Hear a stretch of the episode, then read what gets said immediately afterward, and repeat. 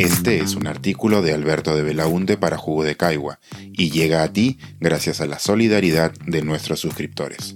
Si aún no estás suscrito, puedes hacerlo en www.jugodecaigua.pe. Y la nave va.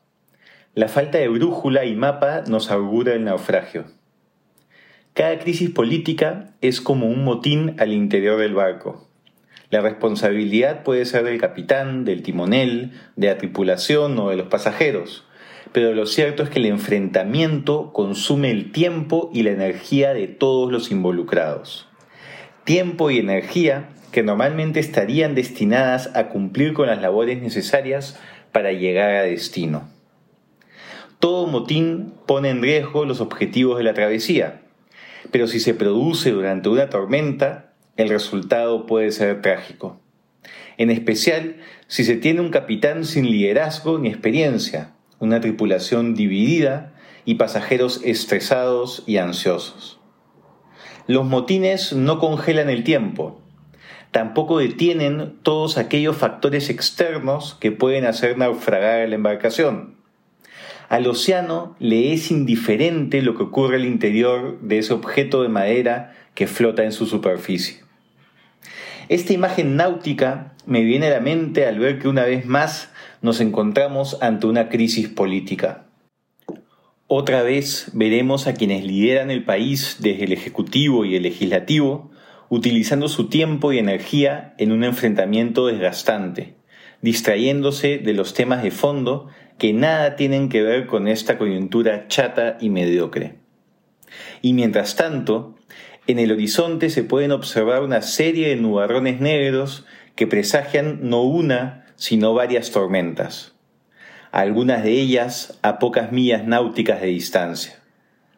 La tragedia generada por Repsol en Ventanilla y el Norte Chico nos recuerda una vez más lo precaria que resulta nuestra institucionalidad ambiental, tanto para la prevención como para la atención oportuna de emergencias ecológicas. El Ejecutivo parece pasmado ante la desgracia ocurrida, sin un mensaje claro ni acciones contundentes. Y ayer el Congreso rechazó la posibilidad de debatir nuevamente el acuerdo de Escazú, demostrando que no se ha aprendido nada. Otra tormenta en el horizonte la traen los procesos de automatización a gran escala, fruto de los prodigiosos avances de la inteligencia artificial. Esta tormenta, bien enfrentada, podría hacer avanzar el barco, ayudando a la competitividad de nuestras industrias y a la diversificación de la economía. Pero miramos los nubarrones pasmados, sin saber qué hacer. O ni siquiera los miramos, concentrados más en las peleas, en la proa y en el cuarto de máquinas. El resultado será una fuerza laboral no capacitada, arrasada por las nuevas tecnologías hacia los peñascos del desempleo y la miseria. Una tragedia que no solo puede evitarse, sino que, bien llevada, podría ser una gran oportunidad para nosotros. Y así continúa el catálogo de tormentas, economías ilegales, camufladas en la informalidad, que crecen cada día en poder y generan más violencia el estrés hídrico generado por el cambio climático, que poco a poco va acabando con nuestras fuentes de agua. Nuestra ciudad capital, que sigue creciendo desordenada en su precariedad, mientras las placas de Nazca se preparan para lo inevitable.